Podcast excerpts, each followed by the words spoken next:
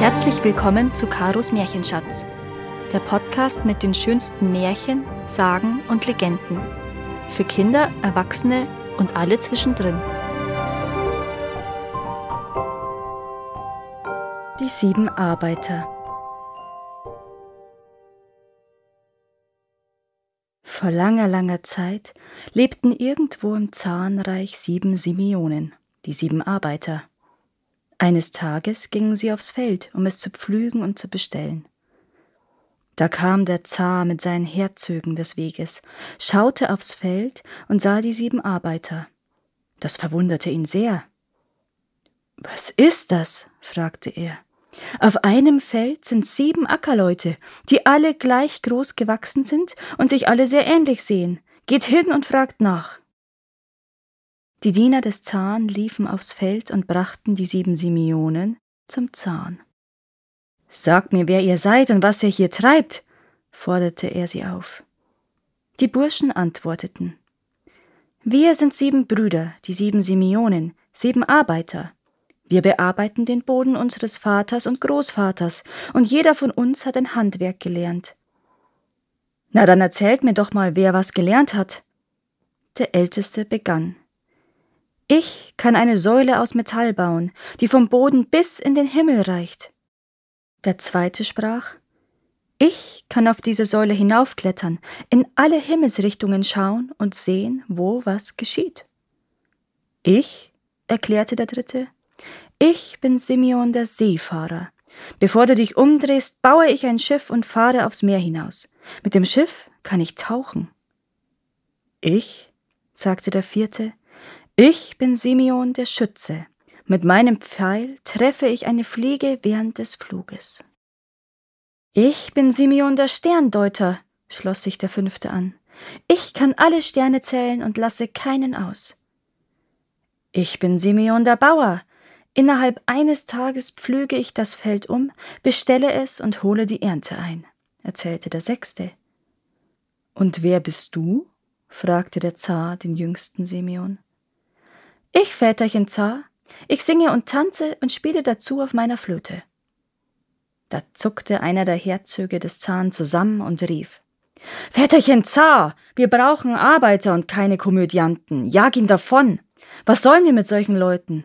Sie essen nur unser Brot weg und trinken unseren Quass, den Sauertrank. Hm, gut möglich, gab der Zar zurück. Aber der jüngste Simeon verneigte sich vor dem Zahn und sprach Erlaube mir, Väterchen Zar, dass ich dir zeige, was ich kann. Gut, willigte der Zar ein. Spiele noch ein letztes Mal und verlasse dann mein Zahnreich. Daraufhin nahm der jüngste Simeon eine Flöte aus Weidenholz und spielte ein Lied. Gleich fingen alle an zu tanzen und sprangen lustig und beschwingt umher. Auch der Zar, die Herzöge und alle Diener tanzten mit. Sogar die Pferde tanzten. Im Stall stampften die Kühe und auch die Hühner und die Hähne schwangen das Tanzbein. Von allen am tollsten tanzte jedoch der Herzog. Er war schweißgebadet, schüttelte seinen Bart und über seine Wangen liefen die Tränen. Schließlich forderte der Zar Hör auf zu spielen, ich hab keine Kraft mehr. Der jüngste Simeon gehorchte. Ruht euch aus, ihr guten Leute, aber du, Herzog, Du wirst wegen deiner bösen Zungen und deiner bösen Augen weiter tanzen. Alle blieben stehen, nur der Herzog tanzte. Er tanzte so lange, bis er hinfiel und auf dem Boden liegen blieb wie ein toter Fisch. Erst jetzt legte der jüngste Simeon seine Flöte beiseite. So sieht mein Handwerk aus, schloss er. Der Zar lachte, doch der Herzog musste seinen Ärger verbergen. Nun wandte sich der Zar an den ältesten Bruder. Na, und nun, du ältester Simeon? Zeig uns, was du kannst. Der älteste Simeon nahm einen 15 Pfund schweren Hammer und schmiedete eine Säule aus Metall, die vom Boden bis in den Himmel ragte. Und als sie fertig war, kletterte der zweite Simeon hinauf und schaute in alle Himmelsrichtungen. Was siehst du da oben? begehrte der Zar zu wissen. Ich sehe Schiffe auf dem Meer schwimmen und Getreide auf den Feldern reifen. Und was siehst du noch? erkundigte sich der Zar. Ich sehe, wie hinter den Meeren, den Ozeanen, auf der Insel Bujan die schöne Jelena am Fenster des goldenen Schlosses sitzt und einen seidenen Teppich webt. Und wie sieht sie aus? fragte der Zar. Sie ist wunderschön, so schön, dass man es sich kaum vorstellen kann. Unter ihrem Zopf scheint der Mond, und an jedem Härchen hat sie eine kleine Perle. Der Zar verliebte sich augenblicklich in die schöne Jelena und wollte sie gern zur Frau nehmen. Deshalb beschloss er, einen Brautwerber zu ihr zu senden. Aber der böse Herzog flüsterte ihm zu Väterchen Zar, schick die sieben Semionen, die sollen die schöne Jelena zu dir bringen. Es sind doch alles großartige Meister, die werden es schaffen. Und wenn sie dir die schöne Zarin nicht bringen, kannst du sie köpfen lassen. Nun gut, das werde ich tun, entschied der Zar, und er befahl den sieben Simeonen, die schöne Jelena für ihn zu holen. Sonst lasse ich euch köpfen. Was blieb den Brüdern anderes übrig? Simeon, der Seefahrer, nahm eine scharfe Axt, und bevor du dich umgedreht hast, baute er ein Schiff, brachte die Segel an und ließ es zu Wasser. Dann wurde das Schiff mit verschiedenen Waren und kostbaren Geschenken beladen, der Zar wies den Herzog an, mitzufahren, um die Brüder zu überwachen.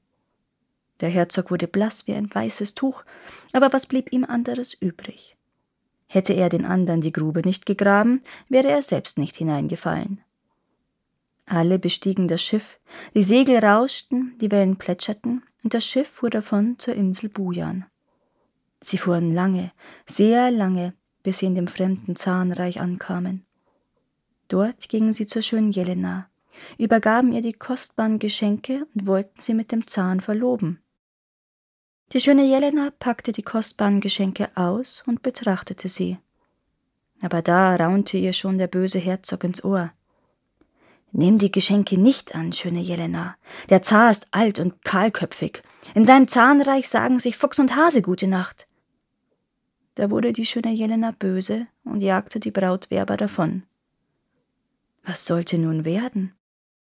Liebe Brüder, sagte der jüngste Simeon, kehrt zum Schiff zurück, macht es startklar, spannt die Segel und versorgt euch mit Brot. Ich werde die künftige Zarin mitbringen. Simeon der Bauer pflügte binnen einer Stunde den Meeressand, säte Getreide, um es zu ernten und Brot für die Reise daraus zu backen. Das Schiff wurde für die Abfahrt vorbereitet und alle warteten auf den jüngsten Simeon. Indessen ging der jüngste Simeon zum Palast. Dort saß die schöne Jelena wieder am Fenster und webte einen seidenen Teppich. Der jüngste Simeon setzte sich auf eine Bank unter dem Fenster und erzählte. Schön ist es hier auf der Insel Bujan, das Meer, der Ozean, aber bei uns ist es hundertmal schöner. Da gibt es grüne Wiesen, blaue Flüsse und ausgedehnte Felder. Weiße Birken wachsen an den Ufern der Teiche, die Wiesen sind voller azurblauer Blüten. Das Morgenrot trifft sich mit dem Abendrot, der Mond hütet die Sterne am Himmel. Der Tau ist bei uns wie Honig, und die Bächlein leuchten wie Silber. Morgens geht der Hirte auf die grüne Wiese, spielt auf seiner Flöte, und du folgst ihm, ohne zu wissen, weshalb. Und der jüngste Simeon begann auf seiner Flöte zu spielen. Kurz darauf kam die schöne Jelena heraus auf die goldene Türschwelle, und Simeon schritt durch den Garten und spielte. Die Zarin folgte ihm. Simeon durchquerte den Garten, die Zarin ging hinterher. Er lief über die Wiese, die Zarin auch. Er betrat den Strand, die Zarin ebenfalls. Simeon ging auf das Schiff, die Zarin tat es ihm nach. Geschwind zogen die Brüder die Brücke ein, das Schiff drehte und fuhr aufs weite Meer hinaus.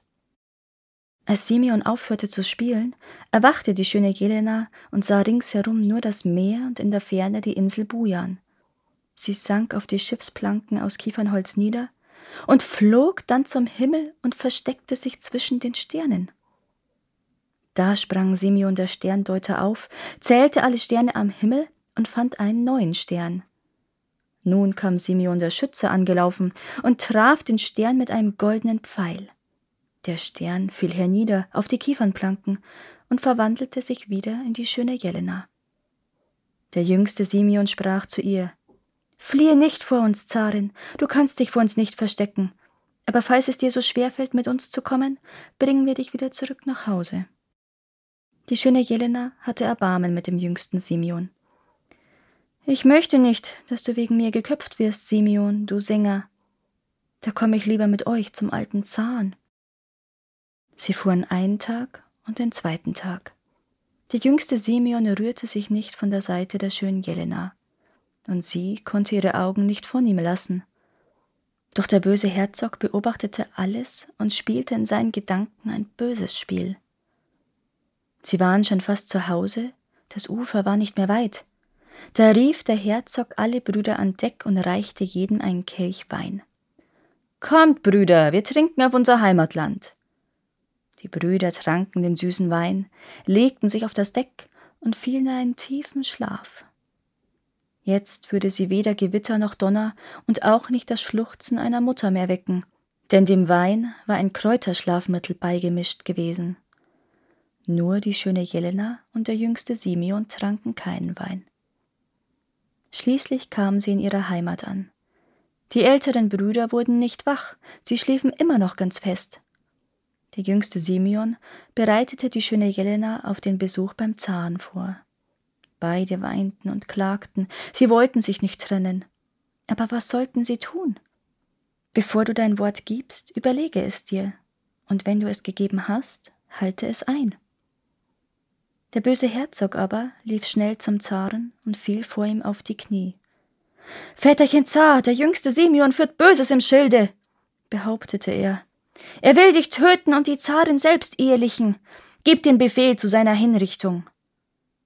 Kaum trat Simeon mit der schönen Jelena vor den Zaren, begrüßte der Zar seine Braut in allen Ehren und begleitete sie in den Palast. Den Simeon ließ er jedoch in den Kerker werfen.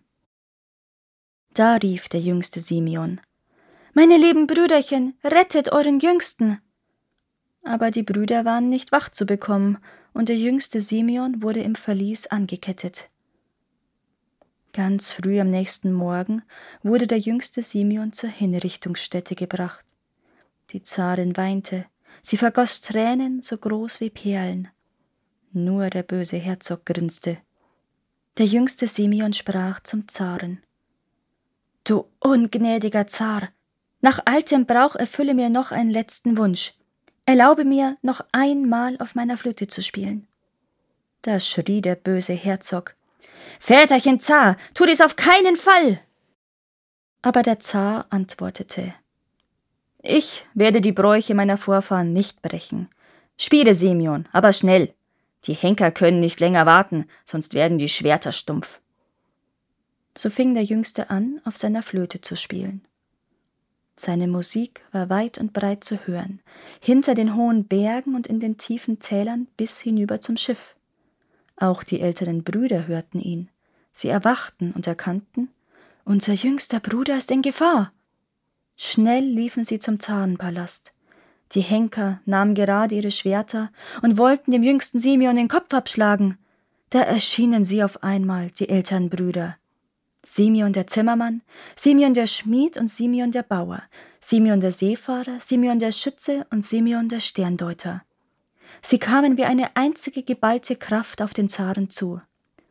Lass unseren jüngsten Bruder frei und gib ihm die schöne Jelena zur Frau, forderten sie. Der Zar erschrak. Nehmt euren jüngsten Bruder und die Zarin. Sie gefällt mir sowieso nicht. Schnell nehmt sie mit. Und sogleich wurde ein großes Fest gefeiert. Alle aßen und tranken und sangen. Danach ergriff der jüngste Simeon seine Flöte und fing an zu spielen. Es tanzten der Zar und die schöne Jelena, die Herzöge und die Herzoginnen. Im Pferdestall tanzten die Pferde, im Stall stampften die Kühe, sogar die Hühner und Hähne tanzten. Und am ausgiebigsten tanzte der Herzog. Er tanzte und tanzte, bis er tot umfiel. Die Hochzeit ging zu Ende und alle packten mit an. Simeon der Zimmermann baute ein Bauernhaus, Simeon der Bauer säte das Getreide, Simeon der Seefahrer fuhr mit seinem Schiff aufs Meer hinaus, Simeon der Sterndeuter zählte die Sterne, und Simeon der Schütze bewachte seine Heimat. Für alle gab es genug zu tun. Und der jüngste Simeon sang Lieder und spielte auf seiner Flöte. Alle Leute waren fröhlich und die Arbeit ging allen so leicht von der Hand wie noch nie zuvor. Danke, dass ihr auch dieses Mal zugehört habt. Es würde mir sehr helfen, wenn ihr diesen Podcast abonniert und wenn er euch gefällt, mit euren Freunden und eurer Familie teilt. Habt ihr Vorschläge oder Wünsche für weitere Geschichten? Dann schreibt mir. Meine Kontaktdaten findet ihr in den Show Notes. Bis zum nächsten Mal.